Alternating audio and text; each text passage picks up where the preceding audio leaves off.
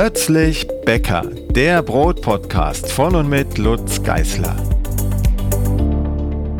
Schon wieder ein Monat vorbei und es wird Zeit für eine nächste Folge von Frage sucht Antwort. Es sind wieder neue Fragen da und auch ein paar alte, die wir letztes Mal nicht geschafft haben. Wir beginnen mit Christina und einer Frage von von Roswitha. Roswitha schreibt, in dem Buch Brotbacken in Perfektion mit Sauerteig werden die Brote mit festem Weizensauerteig gebacken. Sie möchte jetzt wissen, ob sie auch weichen Weizensauerteig verwenden kann und wenn ja, wie sich die Sauerteigmenge dann verändert. Nur bezogen auf die Rezepte im Buch Brotbacken in Perfektion mit Sauerteig, das muss ich betonen, spielt es keine Rolle, ob ihr einen weichen Weizensauerteig nehmt oder einen festen Weizensauerteig als Starter für den Hauptteig. Das ist in so kleine Mengen in diesem Buch, weil es ja über so lange Zeit reift, dass man da überhaupt keine Sorgen haben muss, welchen Sauerteig man nimmt, welches Anstellgut man nimmt. Man könnte sogar theoretisch ein Roggenanstellgut dafür verwenden. Auch das funktioniert. Ist also eine schnell beantwortete Frage. Ist überhaupt kein Problem. Muss nichts ändern. Einfach den anderen Weizensauerteig nehmen. Für andere Rezepte, wo deutlich mehr Anstellgut reinkommt, vor allem dann auch um den eigentlichen Sauerteig für das Brot. Das ist ja eine andere Taktik beim Brotbacken als im Perfektionsbuch. Ähm, wenn man da also erst den Sauerteig herstellt mit deutlich mehr Anstellgut als im Buch ähm, hier in dem Falle Einsatz äh, eingesetzt wird, dann muss man sich schon kurz überlegen, was tue ich denn da? Da kann man natürlich auch einen weichen statt einen festen oder andersrum verwenden, aber dann muss ich unter Umständen mal kurz auf die Mehl- und Wasserverhältnisse schauen, dass das alles noch zusammenpasst. Also da wird es ein bisschen komplexer, aber um es wieder zurückzuführen auf Roswittas Frage, für die Rezepte im Buch äh, Brotbacken in Perfektion mit Sauerteig kann man das einfach eins zu eins austauschen. Barbara hat äh, keine wirkliche Frage, sondern mehr eine Bitte. Sie vermisst in deinen Rezepten das Malfa Kraftmar Brot. Sie kommt aus der Oberlausitz, aus Neukirch und sagt, vielleicht gibt es das nur dort, aber dieses Brot ist ihr in positiver Erinnerung, weil es das einzige war, das sie während ihrer Schwangerschaft vertragen hat und sie ähm, hat im Internet herausgefunden, dass man ein bestimmtes Mehl dazu braucht und wünscht sich, dass du dieses Brot in dein Repertoire aufnehmen könntest. Am Herzen habe ich das schon aufgenommen. Das ist nämlich auch eins meiner Lieblingsbrote gewesen früher und äh, ab und an esse ich das auch noch gerne, nur hat es mich nun in den Norden von Deutschland verschlagen. Da gibt's das gar nicht mehr. Aber es gibt's noch in Ostdeutschland in manchen Gegenden bei manchen Bäckern. Da steht dann so ein roter Aufkleber drauf, Kraftmar Malfa oder andersrum Malfa Kraftmar Brot. Ähm, das der Aufkleber ähm, ähm, ist sozusagen das, das ähm, Warenzeichen, das Markenzeichen dieses Brotes. Ähm, wenn man das anschneidet, sieht es sehr braun aus, dunkelbraun. Das liegt nicht an speziellen Getreidesorten, sondern das liegt daran, dass man dort Malz zumischt. Und zwar Trockenmalz aus einer Mühle, der Vogtlandmühle oder den Vogtlandmühlen. Und wer dieses äh, ja, spezielle Mehl, so hat's Baba genannt, sucht, der kann mal auf vogtlandmühlen.de schauen. Da gibt's auch eine kleine Beschreibung dazu, wie man das einsetzt, in welcher Konzentration im Brot, damit es nicht zu braun, nicht zu bitter wird, denn das ist ja nun mal ein Malz, es hat eine leichte Bitternote. Ja, und dann kann man das beifügen, seinem Teig. Dann nimmt man einfach einen Roggenmischbrotteig und setzt das Ganze ähm, Malz mit etwas Wasser vorher an, damit es gut verquellen kann und sich besser einmischt in den Teig und mischt es dann den Brotteig zu. Und dann hat man einen sehr braunen, dunkelbraunen Teig, der ein sehr malziges, leicht herbitteres Aroma in Form des Brotes dann versprüht. Und das ist in viele, ähm, ja, in viele Gaumen eingegangen in Ostdeutschland. Und die Westdeutschen werden sich wundern, was das für ein Brot ist. Aber durchaus empfehlenswert. Also solltet ihr mal durch Ostdeutschland fahren und bei dem einen oder anderen Bäcker halt machen, dann fragt ruhig mal nach dem Malfa Kraftmarbrot. Es schmeckt, finde ich, sehr gut, wenn es gut gemacht ist. Man kann natürlich auch in den Brotteig noch äh, andere Dinge reintun, die da nicht hineingehören, zum Beispiel Emulgatoren oder technische Enzyme, die es dann sehr fluffig machen. Das muss nicht sein, aber ein ganz schlichter Roggenmischbrotteig versetzt mit diesem Malz, das ist schon eine Leckerei. Dann hätte Barbara eigentlich auch jedes andere Roggenmischbrot, was entsprechend gut gemacht ist, vertragen müssen. Ja, Gerhard hat ein spezielles Problem, speziell insofern, dass wir normalerweise das umgekehrte, die umgekehrte Frage beantworten müssen. Bei Gerhard ist es so, dass ihm sein Brot zu weich, also zu locker ist. Denn Er bäckt gerne ein Mischbrot, 50% Weizen, 50% Roggen, hat äh, da drin 70% Wasseranteil bezogen aufs Mehl. Die Kruste ist gut ausgebildet und fest. Das Brot innen ist elastisch und weich und die Porenverteilung schreibt er gleichmäßig 1 Millimeter. Und seine Frage ist jetzt, wie beeinflusst man, dass das Brot fester wird? Auf diese Frage habe ich mich gefreut, weil die mal so komplett andersrum ist, wie Castilla schon sagte, zu den Fragen, die wir uns sonst erreichen. Es gibt mehrere Möglichkeiten. Wir drehen also den Spieß mal um. Ähm, zum einen könnte man am Mehl spielen, die Mehltypen verändern. Weizenmehl 1050 ist in Deutschland zumindest schon die höchste Mehltype vor Vollkorn, die normalen Hobbybäcker jedenfalls. Ähm, beim Roggen schreibt er Type 990. Ich vermute, er meint 997. Das ist die offizielle Typenbezeichnung, wo noch äh, eine dreistellige Zahl mit einer 9 davor vorkommt. Da könnte man jetzt äh, spielen und zum Beispiel Type 1150 oder Type 1370 verwenden. Dann wird das Brot schon etwas weniger weich, sondern ein bisschen, naja, fester, wie er schreibt. Oder man spielt am Wasser, dass man ein bisschen weniger Wasser nimmt. 70 Prozent ist jetzt nicht so viel für so einen hohen Roggenanteil, aber man kann natürlich immer runtergehen auf äh, 68 Prozent oder 65 Prozent Wasser. Auch dann wird die Porung etwas feiner und das Brot etwas fester. Das sind so die zwei Möglichkeiten. Man könnte jetzt natürlich auch noch mit dem Teig ein bisschen weniger reifen lassen, aber dann reißt es unschön auf, das will man nicht. Also lieber eine höhere Mehltype verwenden und im Zweifel ein bisschen weniger Wasser. Von Josef kommt eine Frage zu Flohsamenschalen. Und zwar fragt er, wenn er Flohsamenschalen in den Teig einbringen möchte, was muss ich dann beachten? Wie viel Flohsamen, wie viel Wasser und wie viel Salz müsste man dann berücksichtigen? Und kann man die Flohsamenschalen einfach dem Mehl beimengen oder muss man ein Brühstück machen oder vielleicht ein Quellstück? Flohsamenschalen, machen eine kleine Warnkunde, haben nichts mit den Flöhen zu tun, außer dass sie von ihrer Größe und ihrem Verhalten, also dem Springen beim leichten Luftzug, ein bisschen an Flöhe erinnern. Flohsamenschalen sind die Schalen der Flohsamen, das sind so kleine schwarze Kügelchen, von einer Pflanze, die von weit her kommt, also meistens aus äh, Südamerika und aus anderen Ländern, wo es etwas wärmer ist. Also lange, lange Reise haben sie hinter sich, aber man braucht davon nicht viel. Insofern ist der ökologische Fußabdruck ähm, vertretbar zumindest gegenüber anderen Substanzen, die viel Wasser binden. Und ähm, das, das Vorgehen wäre wie folgt, man würde die Flohsamenschalen mit Wasser vermischen. Also es muss kein Brühstück sein, das ändert nichts, es kann auch einfach ein Quellstück sein, also mit mehr oder weniger kaltem Wasser vermischt werden und zwar im Verhältnis 1 zu 20. Also wenn ich 400 Gramm Wasser binden möchte, dann nehme ich nur 20 Gramm Flohsamenschalen und dafür die 20-fache Menge an Wasser, ne? also 400 Gramm Wasser. Ja, und das lasse ich stehen. Wenn ich mag, kann ich da noch das Salz mit beimischen aus dem Hauptteig, dann ist das schon mal gelöst und irgendwie gebunden und ich kann es nicht mehr vergessen, aber es muss nicht sein bei dem Flohsamenquellstück. Also Flohsamen und Wasser zusammenmischen, gegebenenfalls Salz mit dazugeben aus dem Hauptteig und stehen lassen. Das muss gar nicht zwölf Stunden stehen wie andere Quellstücke, sondern es reichen ein paar Minuten bis ungefähr eine halbe Stunde. Dann kann man ziemlich sicher sein, dass es alles verquollen ist und dann entsteht eine Art Gelee.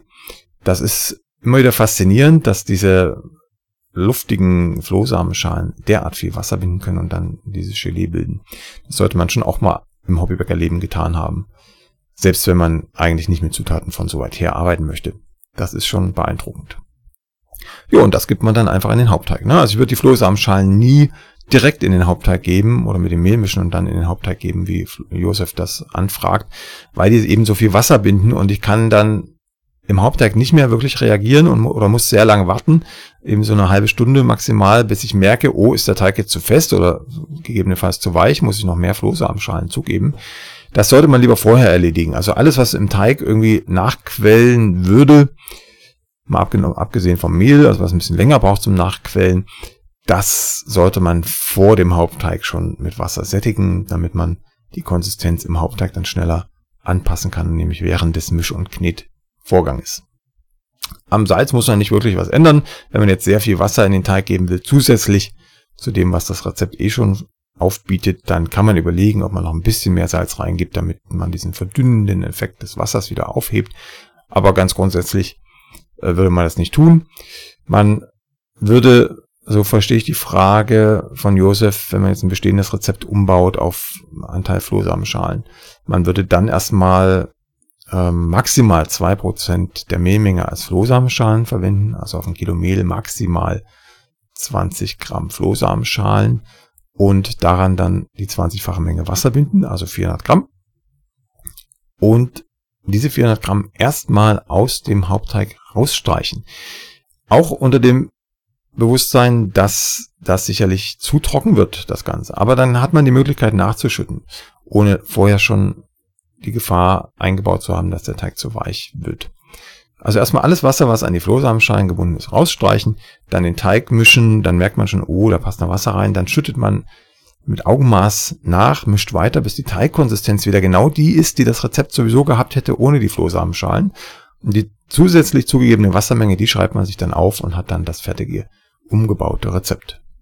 Christine hat eine Frage zu Kochstücken und zwar möchte sie wissen, ob man Kochstücke auch einwecken kann denn die Kapazität ihrer Tiefkühltruhe ist begrenzt und wenn ihr einfällt, dass ihr ein Brot backen möchte, dann fehlt häufig die Zeit, noch ein Mehlkochstück anzusetzen.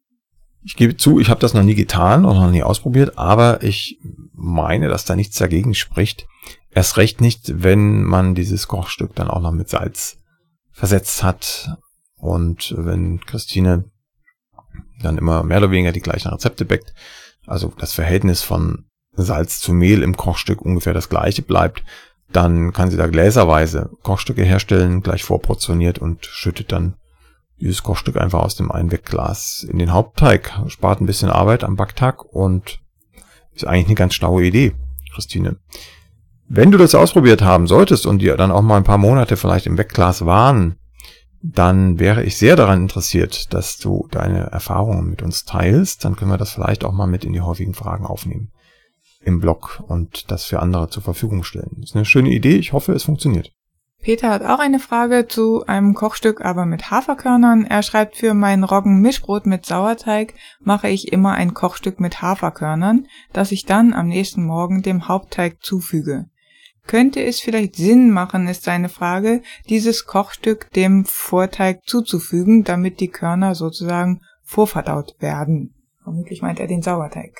Ja, ich denke auch den, er meint den Sauerteig, weil er ja am Anfang auf dem Sauerteig schreibt. Ja. Ähm, ja, könnte man, könnte man tun. Wäre zumindest kein Schaden für den Sauerteig.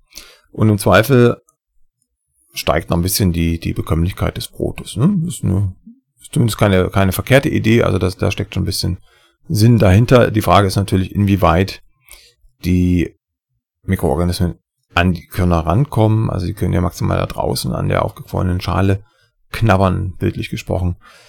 Und nicht im Inneren, es sei denn, es sind ein paar Körner aufgeplatzt, dann geht das schon, dann könnt ihr da ein bisschen arbeiten. Aber ansonsten, klar, hast du so ein bisschen vorfermentierte Körner, ne, was die Schale angeht. Ähm, ich verspreche mir da jetzt nicht sonderlich viel positive Effekte von, weil eben das Korn ein Korn ist und das, worum es geht, eigentlich unter der Schale steckt. Aber es ist auch kein Fehler oder kein Problem. Es wird funktionieren. Aber es äh, es verlängert die Vorarbeitszeit, weil man dann ja das Kochstück schon morgens herstellen müsste. Mhm. Also hm, je nachdem, wenn das in den Tagesablauf passt, kann man das machen, aber es wäre wahrscheinlich nicht unbedingt notwendig, wenn das zusätzliche Arbeit bedeutet. Ja. Die nächste Frage kommt von Johannes und zwar fragt er, kann man Hefe und Back Backpulver, das Wort kommt mir schwer über die Lippen, kann man Hefe und Backpulver kombinieren, um die Krume noch fluffiger, in Klammern weich und luftig hinzubekommen. Das wird tatsächlich ein Problem und zwar aus mindestens einem Grund. Dieser eine Grund besteht darin, dass das Backpulver ähm, quasi sobald es im Teig ist, anfängt zu arbeiten. Also es entsteht CO2, sobald das in Kontakt mit Wasser kommt. Und die Hefe braucht einen gewissen Vorlauf. Ne? Also die Hefe gibt, gibt mehr in den Teig, dann muss der Teig aufgehen. Und erst dann kommt er irgendwann nach dem Formeln und nach der Stückgare in den Backofen. Das Backpulver müsste man ja zwangsweise gleich mit der Hefe am Anfang in den Teig geben, damit sich das mit dem Teig verbindet. Und äh, dann verschießt das Backpulver aber sein Pulver, quasi, also die CO2-Entwicklung, während der Stock- und Stückgare, eigentlich schon während der Stockgare, komplett. Und es passiert beim Backen nicht mehr wirklich viel. Also das ist äh, eine nette Idee, aber es wird nicht funktionieren, weil ähm, das Backpulver gar nicht mehr zum Tragen kommt, wenn der Teig dann irgendwann in den Ofen hineingeschoben wird. Joel hat eine Frage zum Fenstertest. Er hat ein, also sein aktuelles Rezept, 500 Gramm Weizenmehl 55 und dann entsprechend Salz, Zucker, Hefe, Backmalz, Wasser und Butter dazu. Wasser nur halb so viel wie Mehl, also ein fester Teig. Den Teig hat er heute gute 15 Minuten geknetet, aber den Fenstertest besteht er nicht. Ich lasse ihn jetzt über Nacht gehen, schreibt Joel, und hoffe auf das Beste. Bisher war die Krume meist zu kompakt, aber dazu hat er schon ein paar Hinweise gelesen. Jetzt möchte er wissen, warum sich der Teig trotz des langen Knetens nicht dünn ausziehen lässt. Ja, eigentlich gibt's da nur eine Lösung oder ein, ja, eine, eine, doch, eine Antwort. Zu wenig lang geknetet. Das ist die einzige Lösung. Wenn er überknetet gewesen wäre nach den 15 Minuten, dann wäre er vorher schon mal glatt gewesen und hätte sich ausziehen lassen. Das scheint es, das scheint er nicht getan zu haben. Deshalb ähm, sind auch die 15 Minuten für diesen Teig wahrscheinlich oder für diese Maschine und den Teig zu kurz, länger kneten, bis er schön glatt aussieht. Und wenn er schön glatt aussieht, dann lässt sich in aller Regel auch ein Fenster ziehen. Oder, andere Variante, es liegt an der Technik diese Teighaut auszuziehen. Der Teig ist ja sehr fest, er hat eine TA von 150, also halb so viel Wasser wie Mehl. Und wenn man da zu schnell am Teig zieht, dann reißt er einfach. Also selbst wenn er glatt aussieht, schön glatt aussieht, geschmeidig aussieht, und man zieht zu, zu schnell am Teig, dann reißt er und man meint, wenn man das nicht schon oft gemacht hat, man meint, dass der Teig noch nicht fertig geknetet ist, weil sich das Fenster offenbar nicht ziehen lässt. Da liegt es dann aber nur an der Geschwindigkeit des Ausziehens. Also je fester der Teig, umso langsamer und eleganter muss ich an diesem Teig ziehen, damit er sich zu einer dünnen Teighaut dehnen lässt. Da, da müsste man noch mal ein bisschen rumprobieren. Das kann ich jetzt aus der Ferne oder aus der E-Mail heraus nicht abschätzen. Vielleicht hat Joel auch ein Foto, was er uns noch mal schicken könnte von dem Teig nach 15 Minuten. Dann können wir es besser abschätzen. Aber jetzt vielleicht aus der Ferne an Joel gerichtet, wenn der Teig glatt ausgesehen hat und sich kein Fenster gezogen hat, dann lag es eher an der Handwerkstechnik des Fensterziehens und wenn er nicht glatt aussah und kein Fenster gelang, dann lag es daran, dass er noch nicht fertig geknetet war und hätte länger geknetet werden müssen. Davon abgesehen, so im Nebensatz war zu lesen, dass die Krume meist zu kompakt gewesen sei. Auch das kann natürlich daran liegen, dass hier relativ wenig Wasser im Spiel ist und auch an der Reife des Teiges. Das heißt, so ein fester Teig darf auch gut aufgehen und dürfte unter Umständen auch mehr Wasser enthalten, zum Beispiel 300 Gramm Wasser auf 500 Gramm Mehl, damit das ein bisschen fluffiger wird. Und die dritte Variante haben wir jetzt schon genannt, das war das Kneten. Ne? Wenn der Teig nicht ausgeknetet ist, dann gibt's auch weniger Volumen. Johannes hat eine Frage zur Abmessung des Wassers. Ihm ist aufgefallen, dass das Wasser immer in Gramm angegeben ist und jetzt hat er festgestellt, dass das Wasser in Gramm weniger ist als in Milliliter und er möchte wissen, ob er das, den Wert auch in Milliliter abmessen kann. Ich halte inne und ähm, schlucke einmal kurz runter und dann kommt die Antwort. Also beim Brotbacken wiegen wir alles in Gramm ab und das hat mindestens zwei verschiedene Gründe. Das eine ist, dass das Gewicht in Gramm immer eindeutig ist, wenn wir eine Waage haben, die sagen wir mal, auf, auf ein, zwei Gramm genau wiegt, und das tun fast alle Haushaltswagen. Wenn ich das in Milliliter abmessen würde über einen Messbecher, anders geht's ja dann nicht, dann ähm, habe ich sozusagen die Differenz, die Johannes zwischen Gramm und Milliliter festgestellt hat bei Wasser, ähm, mehr als mehr als übertroffen, ähm, weil äh, vor allem bei kleinen Wassermengen dieser Messbecher sehr ungenau ist. Dann lieber gleich auf die Waage damit. Und das andere ist, dass wir ja die anderen Zutaten auch auf der Waage stehen haben zum Abwiegen, also das Mehl beispielsweise oder das Salz. Das wiegen wir hoffentlich nicht über Messbecher ab oder über Löffel oder Tassen. Und wenn ich das schon in die Schüssel auf der Waage wiege, dann ist es ja viel weniger umständlich, dann auch gleich noch das Wasser hineinzuwiegen, als das denn extra nochmal über den Messbecher laufen zu lassen. Also das sind einfach zwei Antworten, zwei Möglichkeiten, äh, die gegen das Abmessen im Messbecher sprechen. Ganz abgesehen davon sollte auch bei Johannes das Wasser in Gramm dem Volumen entsprechen. Also 1000 Gramm Wasser sind 1000 Milliliter Wasser im Messbecher, sonst ist irgendwas schief. Also entweder ist die Skala am Messbecher falsch oder ähm, das Wasser hat eine ganz andere Temperatur als die normale Normtemperatur für Wasser haben sollte. Also nach physikalischen Gesetzen ist äh, das Wasser genauso schwer, wie es das Volumen ist. Und das sollte auch bei Johannes so sein. Ansonsten ist irgendwo der Wurm drin. Die nächste Frage kommt von Andreas und zwar hat er ein, die Frage, inwieweit die Korngröße das Backergebnis verändert. Also die Frage, ob man Mehl, Dunst, Grieß oder Schrot verwendet. Und die, äh, die zweite Frage, die sich daran anschließt, ob die Zusammensetzung des Getreides identisch ist und äh, diese Begriffe sich wirklich lediglich auf die Korngröße beziehen. Und dann entsprechend ähm, für das Backergebnis, was ist gegebenenfalls zu beachten bei der Teigführung, wenn man gröberes oder feineres, in Anführungsstrichen Mehl, also Mahlprodukt, ähm, verwendet. Ja, das ist wieder ein spannendes Thema. Da redet man viel zu wenig drüber. Es steht auch viel zu wenig ähm, in den einschlägigen Publikationen dazu. Die Korngröße hat einen ziemlich großen Einfluss auf das Backergebnis. Mehl kennen wir alle. Das ist das, was wir meistens zum Brotbacken verwenden. Das ist definiert als ein Körnchen, das kleiner als 0,18 Millimeter Durchmesser hat. Erst dann darf es in Deutschland Mehl heißen. Bei Vollkornmehl übrigens ist es anders definiert. Da müssen 80 Prozent der Körnchen in der Mehltüte kleiner als 0,18 Millimeter sein. Die anderen 20%, Prozent, also das andere Fünftel, darf größer sein bei Vollkornmehl. Deshalb sieht man meistens auch in gekauften Vollkornmehlen etwas größere Partikel noch drin. Das ist meistens die Schale, aber das ist erlaubt.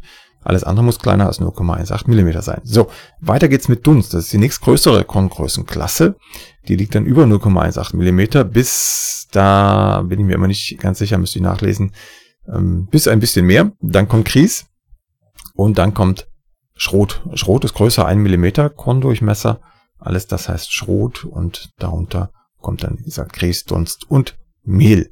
So, jeder kann sich vorstellen, wenn ich ein Brot aus Mehl backe und ein Brot aus Schrot, dass sich das Backergebnis verändert. Und zwar äh, in dem Sinne, dass das mit Schrot deutlich kompakter wird, weniger Gas auffangen kann. Das heißt, die Krume ist weniger locker als mit Mehl. Ähm, das kann man sich äh, durchaus erklären, ne? weil bei Schrot deutlich weniger Mehl, fein, feine Partikel vorhanden sind als im eigentlichen Mehl und äh, das Schrot auch viel weniger Bindung eingeht mit dem Wasser, einfach durch die Korngröße, als das Mehl das tut und entsprechend kann sich da viel feiner verteilt Gas auffangen in einem Brot aus Mehl als in einem Brot aus Schrot und deshalb sind Schrotbrote immer kompakter, fester als die Brote aus Mehl. Und dazwischen mit Dunst und Grieß sieht die Welt dann halt irgendwie gemixt aus. Also sagen wir es ganz einfach, je gröber das Mahlprodukt, also je größer die Korngröße, umso weniger locker das Brot. Dafür aber wird es intensiver schmecken, komplexer schmecken. Das merkt man schon, wenn man selbst malt zu Hause. Das selbstgemahlene Mehl ist immer gröber als das Mehl, das man professionell gemahlen kaufen kann. Und äh, deshalb meint man, dass selbstgemahlenes, also Brot aus selbstgemahlenem Mehl besser schmeckt, weil das Mehl scheinbar frischer ist, aber es liegt nicht an der Frische, sondern es liegt an der Korngröße, die etwas gröber ist als professionell gemahlenes Mehl der Zusammenhang ist noch nicht ganz raus, zumindest habe ich noch nichts dazu lesen können. Wir vermuten aber, dass es daran liegt, dass man einfach mit einer gröberen Korngröße auch eine gröbere ähm, Krumenstruktur hat. Also man muss ein bisschen mehr kauen, bis man das Ganze runterschlucken kann. Und dadurch, dass man mehr kaut, schmeckt man mehr Aromen als bei einem Brot aus feinem Mehl, aus einem feinen Mahlprodukt, das man nicht so lang im Mund behält, ehe es dann in die Magengrube rutscht. So, das war die erste Frage. Die Zusammensetzungsfrage klären wir weiterhin. Mehl, Dunst, Grieß und Schrot sind tatsächlich reine Korngrößenangaben. Also die Zusammensetzung des Getreides ist identisch, wenn es denn Vollkornprodukte sind. Also ein Vollkornmehl ist genauso zusammengesetzt wie ein Vollkorndunst und ein Vollkorngrieß und ein Vollkornschrot. Wenn man davon jetzt irgendwas absiebt, vom Schrot zum Beispiel den Feinanteil, dann ist es kein Vollkornschrot mehr, dann ist es eher ein Backschrot. Oder ähm, wenn wir ein Typenmehl herstellen, ne, dann ist es natürlich anders zusammengesetzt als ein Vollkornschrot oder Vollkorngrieß. Aber vorausgesetzt, es ist wirklich alles aus dem Korn in dem jeweiligen Mahlprodukt, dann sind die identisch zusammengesetzt, haben nur andere Korngrößen. Ein dritter Aspekt ist auch noch wichtig, weil ich gerade absieben sagte.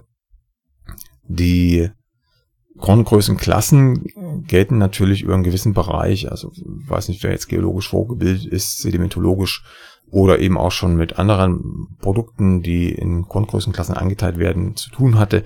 Da gibt es immer sogenannte Korngrößenverteilungskurven. Und da ist eben nicht ähm, nur das Mehl Punkt 0,18 Millimeter Durchmesser groß, sondern wie gesagt, alles, was kleiner ist als das. Und da kann man so schön über alle Korngrößen ähm, aufgeteilt quasi auszählen, wie viele Mehlkörnchen zu jeder Korngröße da in der Mehltüte sind, oder 100 Gramm oder 100 Milligramm, und malt sich dann eine Kurve aus, auf. Und dann sieht man, wo der Peak ist, also wo die meisten, in welcher Korngrößenklasse die meisten Körner sind, und ähm, kann dann so das Mahlprodukt klassifizieren.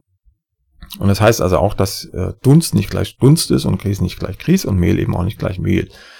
Weil es äh, diesen Peak gibt, der unterschiedlich ver verschoben sein kann. Ne? Ich kann jetzt einen Peak bei einem Mehl haben bei 0,16 mm, also das sind dann die meisten Korndurchmesser 0,16 mm.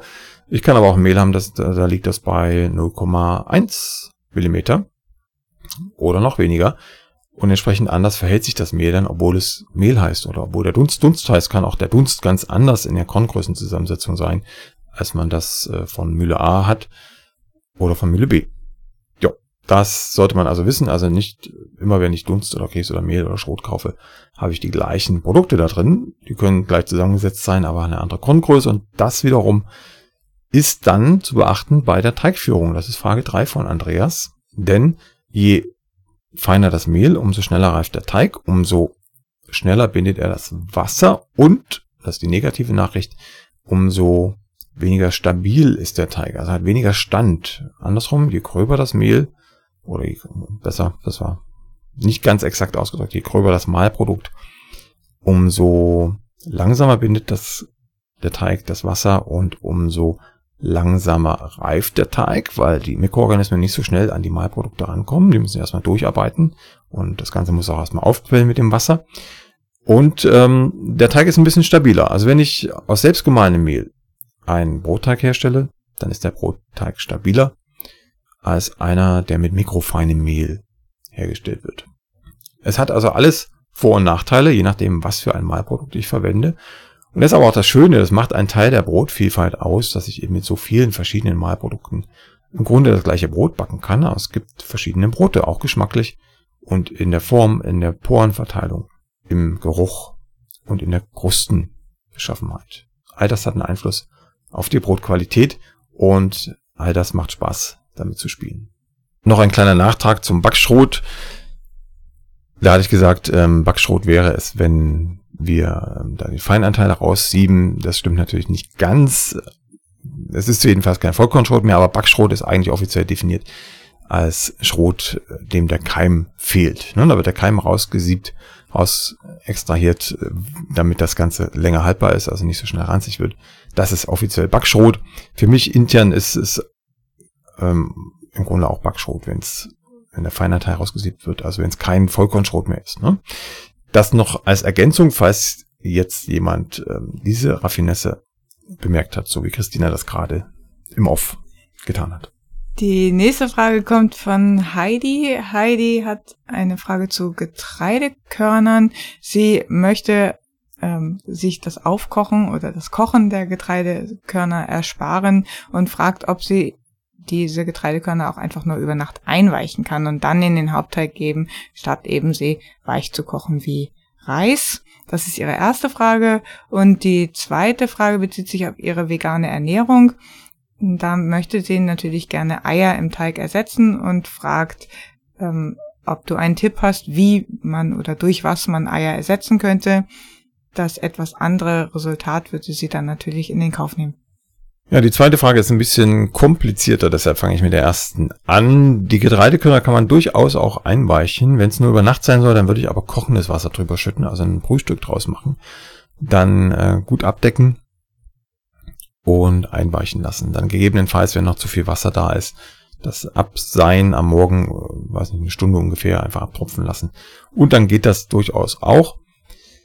Man kann sie auch deutlich länger einweichen in Wasser, in kaltem Wasser dann 15 Grad ungefähr und sie sozusagen so ein bisschen ankeimen lassen. Das muss, muss noch nicht mal was rausgucken, also kein Keimling rausgucken, aber äh, so lange da aufquellen lassen, das dauert so, naja, mal mindestens einen Tag, zwei Tage. ähm, bis sie bissbereit sind. Also bis man sich nicht mehr den Zahn ausbeißt, sondern bis sie schön angenehm al dente sind, würde ich sagen. So, Frage zwei Eiersatz. Das ist schon ein bisschen schwieriger, wenn man noch einigermaßen sauer bleiben will, was die Zutaten angeht im Teig. Da Heidi schreibt, sie ernährt sich vegan, wäre sozusagen die einfachste Variante, wenn auch noch Fett im Teig ist, also Butter im Zweifel, die Butter mit Margarine zu ersetzen. In der Margarine sind Emulgatoren drin und die ersetzen einen Teil der Funktion des Eis. Das wäre also eine einfache Variante, wenn man Margarine vertreten kann im Teig. Das ist ja nicht nur eine Geschmackssache, sondern eine Philosophiefrage. Ansonsten würde ich das Ei ersetzen durch Apfelmus. Das ist eine schöne Alternative. Das bringt viel Feuchtigkeit in den Teig. Und auch so ein bisschen, naja, ich kann es nicht in Worte fassen, aber es ähm, hilft dem Teig zumindest, wenn das Ei fehlt. Und was man auch machen kann, einen anderen Emulgator zusetzen. Ne? Also Eier enthalten ja Lecithin, das ist ein natürlicher Emulgator. Und wenn man jetzt ein anderes Produkt findet, das vegan ist und auch Lecithin enthält, zum Beispiel Lupinenmehl, dann kann man das beifügen. Und dann ähm, ich es nicht übertreiben, ne? also ungefähr drei bis fünf Prozent Lupinenmehl maximal aufs Mehl bezogen zugeben. Gegebenenfalls ein bisschen mehr Feuchtigkeit, die muss man ja eh ersetzen, weil man ja Ei rausgenommen hat, das hat auch Wasseranteil. So kann man das ein bisschen manipulieren, aber es wird nie die gleiche Funktion, die gleiche, das gleiche Ergebnis haben wie die Eizugabe im Teig, denn Lecithin ist ein ziemlich starker Emulgator und das hat, hat seine Wirkung, verfehlt seine Wirkung nicht im Teig, was die Lockerung, die Fluffigkeit angeht. Ich selbst würde nicht auf Eier verzichten im Teig, aber wenn man natürlich vegan unterwegs ist, dann wäre Apfelmus und Lupinenmehl nach meinem Dafürhalten eigentlich die beste Variante. Ich denke, es hängt auch ein bisschen davon ab, wie viel Ei man dann ersetzen muss. Wenn es nur eine kleine Menge ist, dann ändert sich das Ergebnis wahrscheinlich nicht so stark. Ähm, wenn man jetzt über Gebäcke wie Panettone redet, dann ist es schwierig, ähm, das ohne Ei hinzukriegen. Ja, so ist es. Die nächste Frage kommt von Johann. Johann ist ein Frankreich-Fan und entsprechend auf der Suche gewesen nach einem guten Baguette-Rezept. Da ist er auch fündig geworden und hat in dem Zusammenhang ähm, einen festen Weizensauer angesetzt, einen LM. Und jetzt möchte er wissen, ob er diesen LM auch anders verwenden kann für andere Gebäcke, zum Beispiel als Ergänzung zur Hefe. Ja, das ist überhaupt kein Problem. Ergänzung zur Hefe geht immer, egal mit welchem Sauerteig. Da würde man dann einfach pauschal 10% der Mehlmenge rausnehmen aus dem Rezept und dafür den ähm, Sauerteig beifügen. Beziehungsweise war das nicht ganz exakt formuliert. Ähm, man würde 10% der Mehlmenge als Anstellgut, als Sauerteig beifügen. Das heißt, man muss praktisch, wenn ich ein Kilo Mehl im Brotteig verarbeite, dann würde ich maximal 100 Gramm Sauerteig noch extra zugeben. Und dann muss ich, das sollte der erste Satz ähm, andeuten, dann muss ich natürlich die Mehlmenge, die in dem Sauerteig steckt, aus der ursprünglichen Mehlmenge rausrechnen. Also nehmen wir an, ich habe einen Sauerteig, da sind, ähm, was nehmen wir denn, 60 Gramm Mehl enthalten dann muss ich die 60 Gramm aus dem 1 Kilo Hauptteigmehl wieder rausnehmen. Und natürlich auch das Wasser. Wenn da 40 Gramm Wasser drin sind im Sauerteig, dann muss ich die 40 Gramm Wasser aus der normalen Wassermenge im Rezept wieder rausrechnen, damit die Mengenverhältnisse insgesamt wieder stimmen. Aber grundsätzlich kann ich immer Sauerteig in ein Rezept geben, das mit Hefe arbeitet. Das verbessert die Haltbarkeit, die Bekömmlichkeit, die Frischhaltung und auch den Geschmack.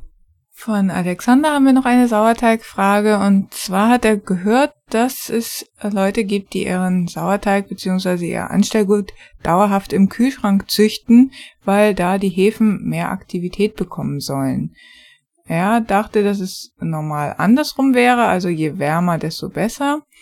Deshalb ähm, stellt sich ihm jetzt die Frage, wie das Anstellgut am besten gelagert werden soll, ob es nach der Auffrischung erst draußen bleiben soll oder sofort in den Kühlschrank. Und ähm, wenn es in den Kühlschrank muss, ob da dann nicht eher Essig, ähm, Essigsäurebakterien statt Milchsäurebakterien, beziehungsweise was er meint, denke ich, äh, dass da eher Essigsäure statt Milchsäure gebildet wird. Er ist sich jetzt unsicher, was er machen soll. Er frischt sein Anstellgut aktuell so auf, dass er es draußen lässt. Er frischt es ein paar Mal am Tag mit 30 Grad warmem Wasser auf. Es lebt jetzt seit knapp anderthalb Wochen. und er versucht den pH-Wert zwischen 3,8 und 4,3 zu bringen. Sein Ziel ist, damit milde und triebstarke Brote zu backen, so dass er von konventioneller Hefe in Roggenbroten als Unterstützung wegkommt.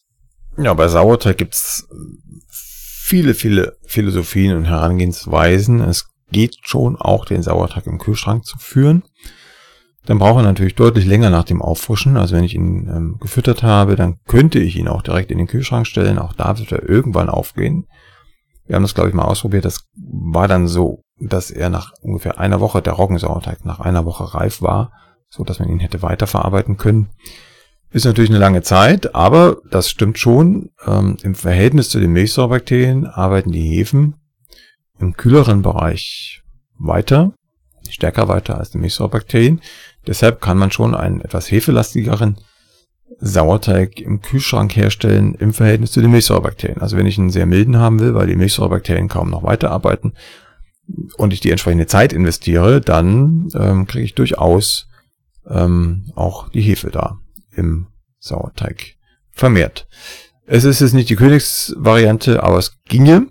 Das, was üblich ist, ist das, was auch Alexander beschreibt, wie er es tut. Man frischt das Anstellgut, den Sauerteig draußen auf, also im Warmen, das also zwischen 20 und 30 Grad, sage ich mal, ist alles gut.